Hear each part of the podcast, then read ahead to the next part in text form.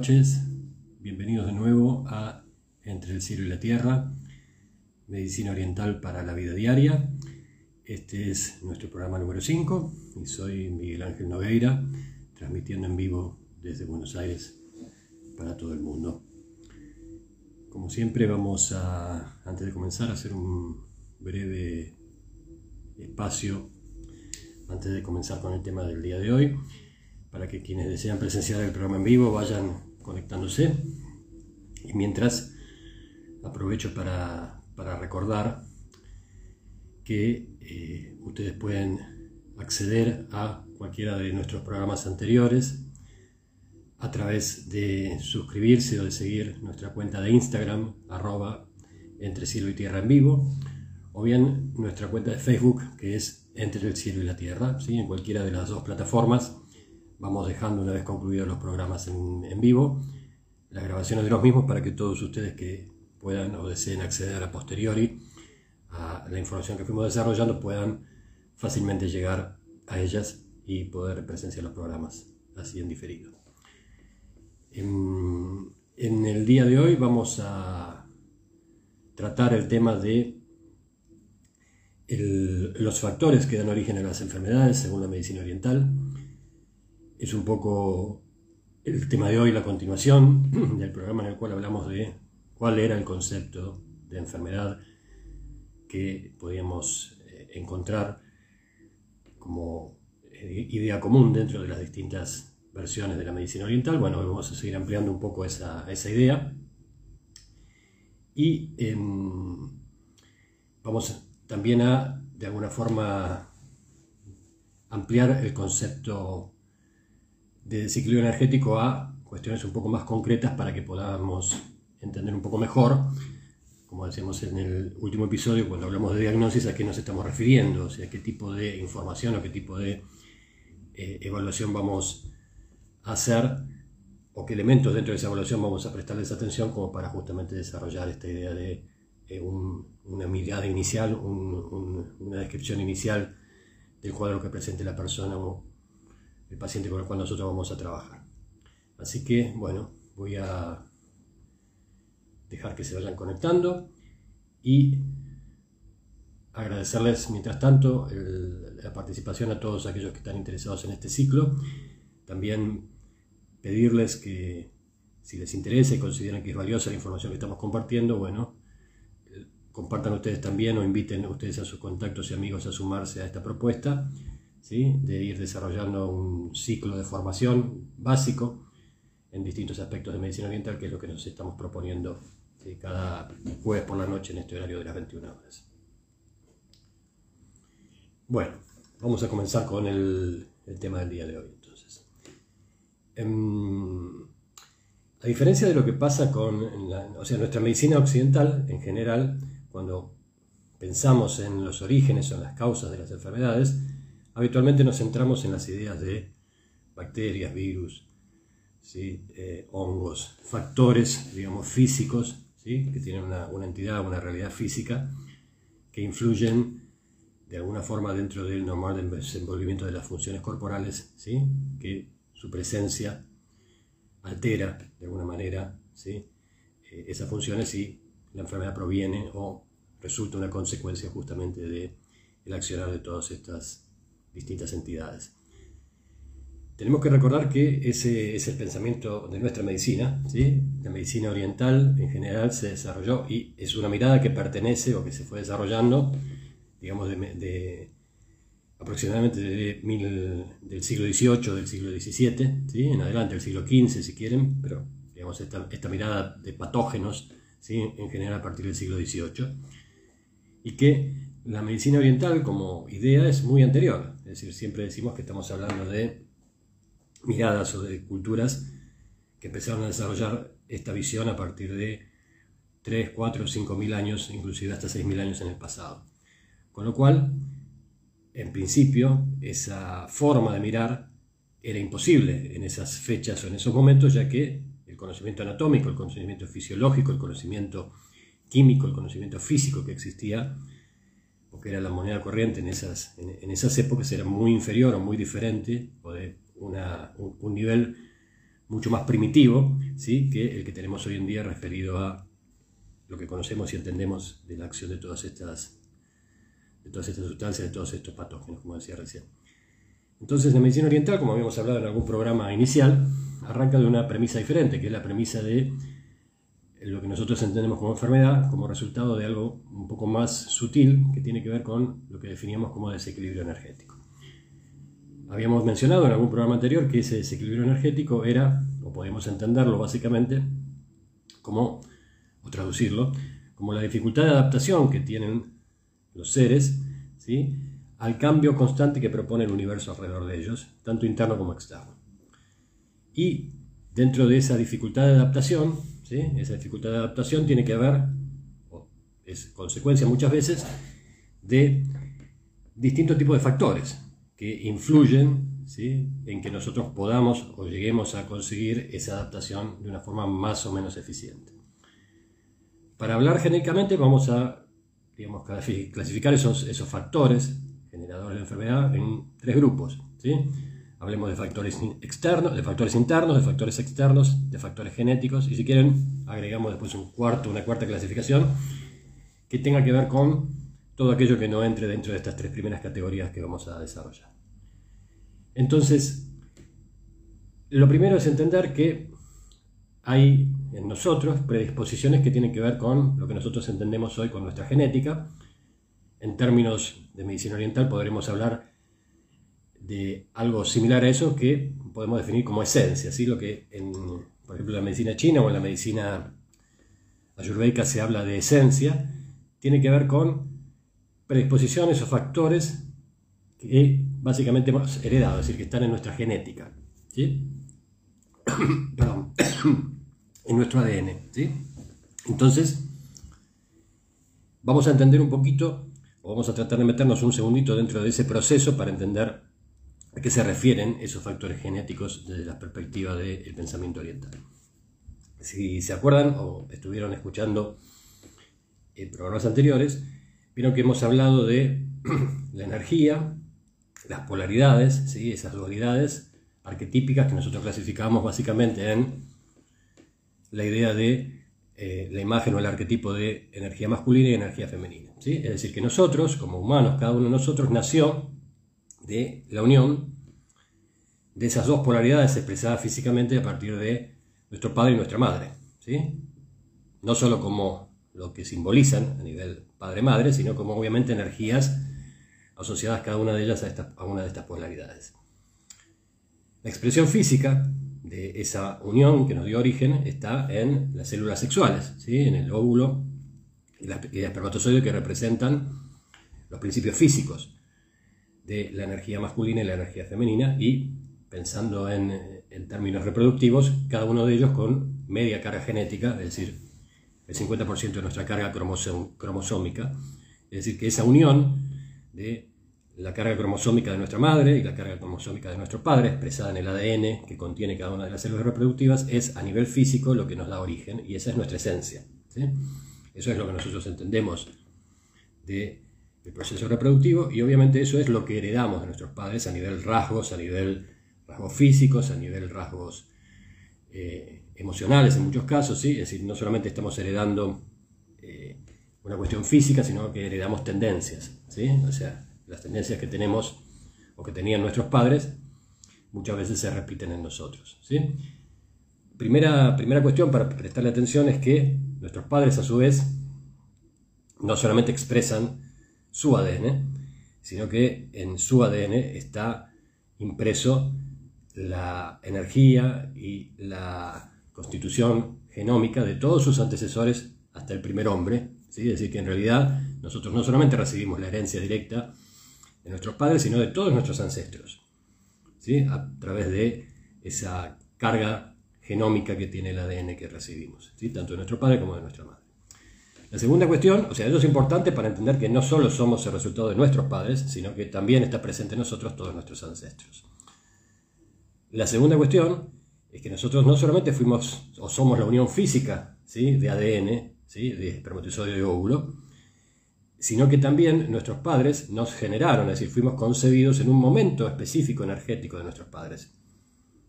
o sea, la unión sexual que nos da origen, se desarrolla en un contexto emocional, en un contexto físico, en un contexto cultural, en un contexto social específico, que también tiene influencia dentro de nuestra concepción. Y al mismo tiempo, para muchas culturas también era importante la cuestión celeste, es decir, la constitución astrológica, es decir, nacemos en un momento astrológico definido, o sea, esto es importante tanto para la cultura china como para la cultura hindú, la cultura ayurvédica, es decir, para ellos también nosotros nacemos en un momento específico astrológico que, no, ah, que es importante porque también nos da una cantidad de características que tienen que ver con la energía de ese momento. Es decir, nosotros somos fruto de una unión energética de dos energías situadas en un momento específico energético del tiempo, ¿sí? con una constitución astrológica, ¿sí? Eh, digamos, esa parte, la parte física, nuestros padres y sus momentos emocionales y físicos corresponden a lo que sería la energía concreta, y una energía, la energía de la Tierra, vamos a decir así, ¿sí? y una parte que corresponde a la energía celeste, que es la constitución astrológica del momento en el cual nacimos. Fíjense que en todas las culturas orientales es importante o tienen mucha importancia las cuestiones del horóscopo, como definimos nosotros, o lo que sería el componente astrológico. De esto vamos a desarrollar en algún momento un programa específico hablando de todo esto. ¿sí? Pero bueno, hoy para mencionarlo, no solamente influyen entonces en nuestra concepción eh, los factores físicos de nuestros padres, sino, como decía recién, los factores emocionales y, energéticos del momento de la concepción y los factores astrológicos. Es decir, que nuestras tendencias de base a enfermarnos las heredamos porque estamos constituidos por esa energía a partir de esa unión. Y eso nos da una, digamos, primero genera un nuestra, nuestra unicidad, es decir, nuestra, las características que nos hacen únicos a cada uno de nosotros aparecen a partir de esto que estoy definiendo. ¿sí?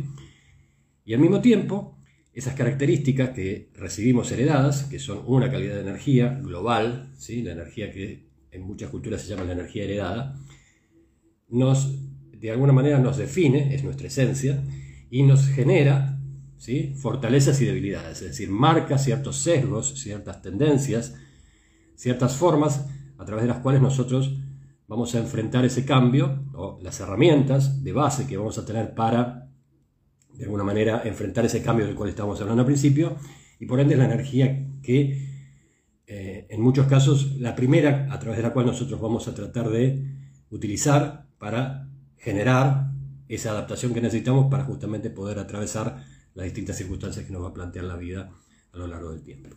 Así que el factor genético de las enfermedades tiene que ver con eso, con aquello que heredamos como predisposición. ¿sí?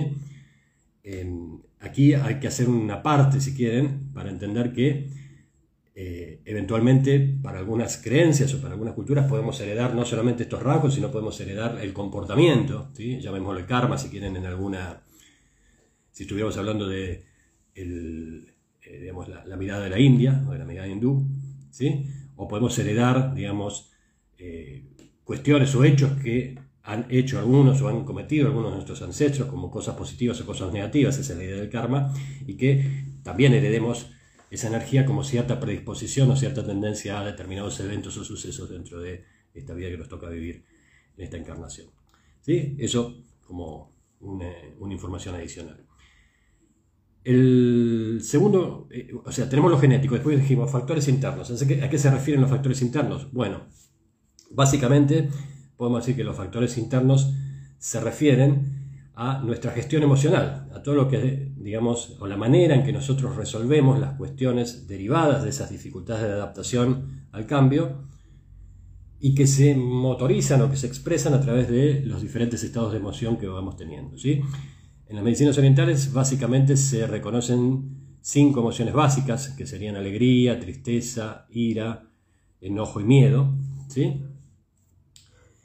Em, esas, cada una de esas eh, emociones tienen matices, obviamente, y también depende de la que prepondere en cada uno de nosotros, de acuerdo a esa personalidad que tenemos o a la la manera que nosotros nos manejamos, a la personalidad que vamos desarrollando o a la que tenemos ¿sí? a lo largo del tiempo, y a la manera que el exterior va generando situaciones que nos llevan a experimentar cualquiera de estas emociones y cómo las vamos gestionando, ahí tenemos otra forma, otra manera desde el punto de vista de la perspectiva de la medicina oriental, en donde podemos encontrar razones ¿sí?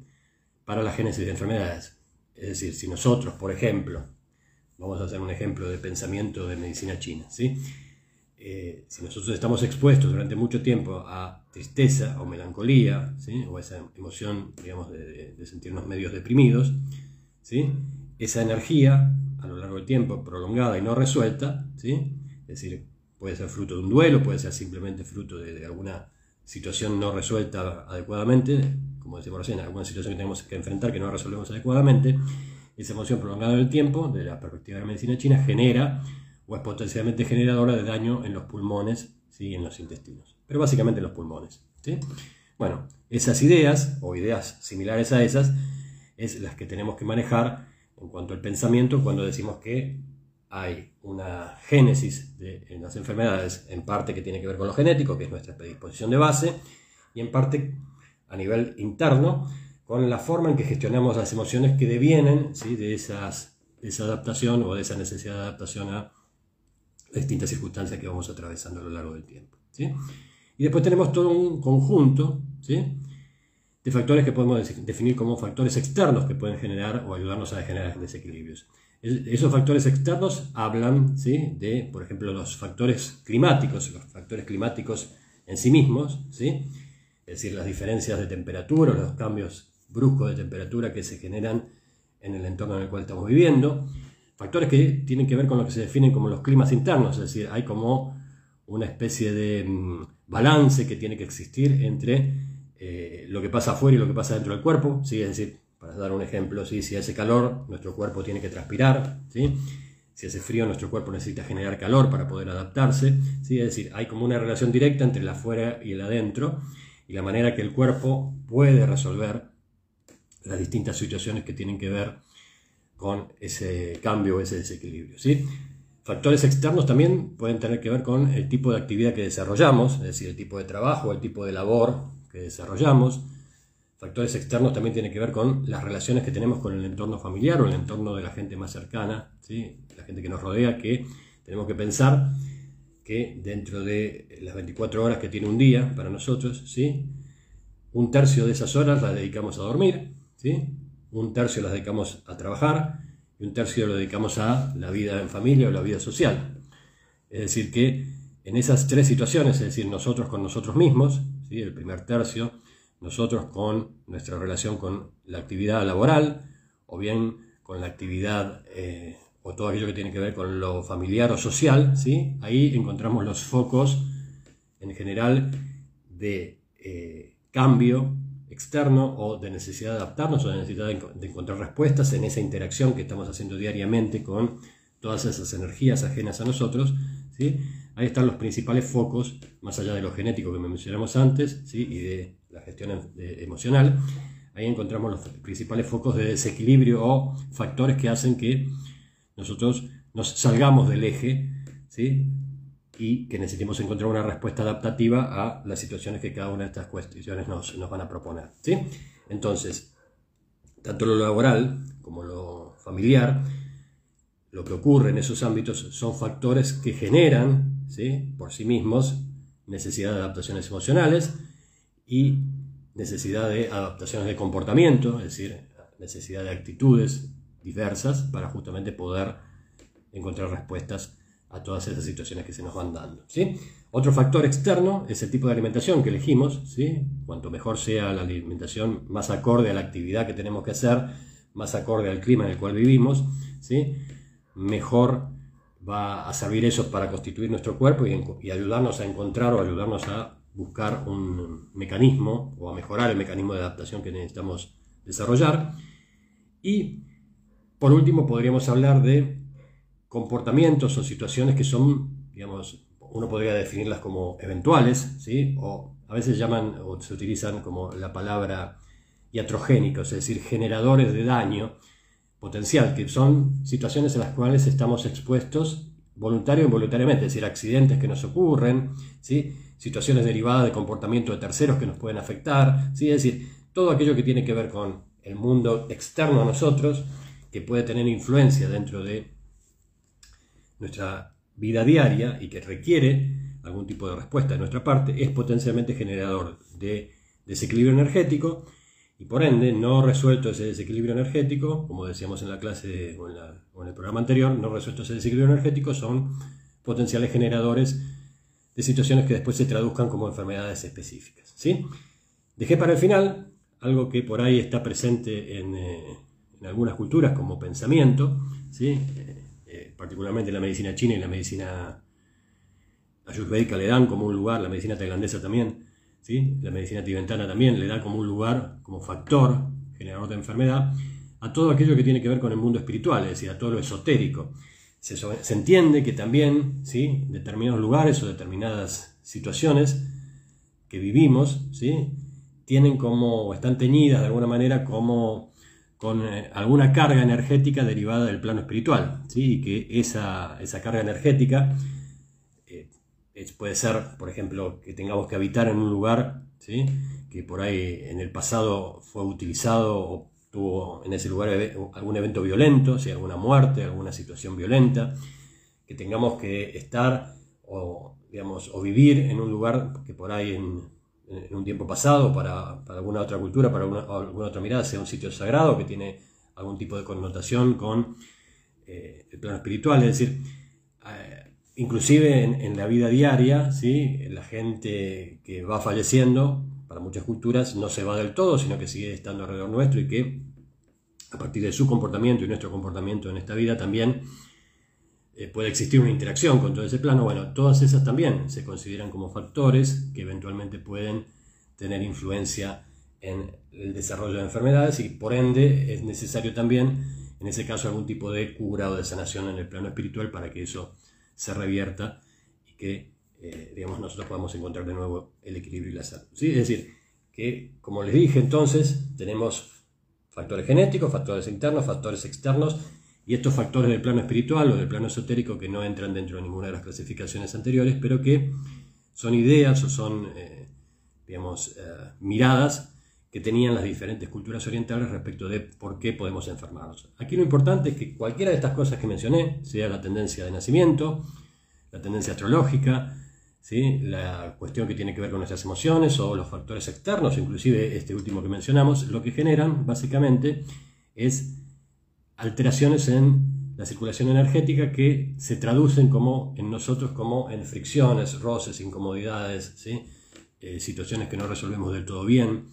¿sí? Eh, dificultades de adaptación, ¿sí? y que eso, prolongado el tiempo, es lo que después se traduce como una enfermedad con un nombre concreto, con una patología, con una etiqueta desde el punto de vista de nuestra medicina, y que es aquello que finalmente lleva a las personas, nos lleva como personas, ¿sí? a buscar algún tipo de solución en la medicina oriental como para poder abordarlas. Entonces, cuando hablamos de diagnosis, esto que hablamos en la, clase pasada de la diagnosis visual, la diagnosis de palabra, la diagnosis del tacto y la diagnosis de la percepción, ¿sí? está basada en buscar patrones que se relacionen, en principio, como factores de origen con cualquiera de estas, eh, de estas categorías o de estas clasificaciones que hice así de manera rápida y abreviada dentro del programa del día de hoy. ¿sí? Em, a partir de esa diagnóstico de esa evaluación y de esa categorización ¿sí? de lo que me está pasando, lo que le está pasando a nuestro paciente, vendrá después la toma de decisión sobre qué tipo de herramienta, qué tipo de tratamiento, qué tipo de em, abordaje va a requerir la búsqueda de ayuda o la búsqueda de facilitar el reequilibrio, entendiendo, como hemos dicho, que el proceso es de la persona, ¿sí? La génesis de esa enfermedad es de esa persona y el proceso de sanación va a ser de esa persona, el terapeuta va a ayudar a partir de su opinión y de su intervención a que ese, proceso se pueda abordar o se pueda desarrollar de una forma más armónica y más rápida. ¿sí? Pero sustancialmente hay que entender que muchas veces ese proceso no es solamente o no es, eh, digamos, eh, que una sola técnica lo va a resolver. ¿Sí? muchas veces necesitamos un abordaje múltiple. ¿sí? Es decir, no solamente a veces alcanza con por ejemplo, ir a empezar a tomar sesiones de alguna técnica en particular, sino que muchas veces el proceso va a requerir un cambio de dieta, ¿sí? inclusive algún tipo, algún, algún complemento tipo fitoterapéutico, ¿sí? Eh, inclusive en muchos casos algún nivel de reconexión de la persona consigo misma para poder entender ¿sí? Cómo es el proceso que, está atravesando, qué representa eso que está atravesando para esa persona, por qué le está pasando y para qué le está pasando, como parte integral del proceso de sanación. Es decir, que siempre, eh, tanto las cosas que estuvimos hablando en, el programa anterior como estas, van a ser interpretaciones o búsquedas de patrones que nos permitan facilitar la decisión, ¿sí? o facilitarnos la búsqueda de herramientas que nos permitan abordar la situación que se está desarrollando de una forma más adecuada y más acorde a la necesidad propia de la persona. Por eso, cada proceso de tratamiento, cada proceso de sanación es único, es decir, nuestra génesis, nuestros, eh, nuestra génesis de enfermedades es absolutamente única porque somos energías únicas en entornos únicos y eh, es difícil en la medicina oriental encontrar recetas, digamos, que se apliquen a todo el mundo. Justamente habíamos dicho que una de las características que tenía era que para cada enfermedad o sea, no se consideran que hay enfermedades, sino que se considera que hay personas en desequilibrio o enfermas, ¿sí? que los abordajes son absolutamente individuales. Bueno, con esto vamos a ir eh, cerrando el programa del día de hoy. como siempre, los invito a volver a reencontrarnos dentro de siete días, el próximo jueves a las 21 horas aquí, entre el cielo y la tierra, para seguir desarrollando algunos conceptos adicionales respecto de la medicina oriental y su aplicación dentro de nuestra vida de todos los días. ¿sí? Les dejo un saludo, les deseo que tengan una semana en armonía física, mental, emocional y espiritual y nos reencontramos nuevamente la próxima semana en este espacio. ¿sí? Muchas gracias.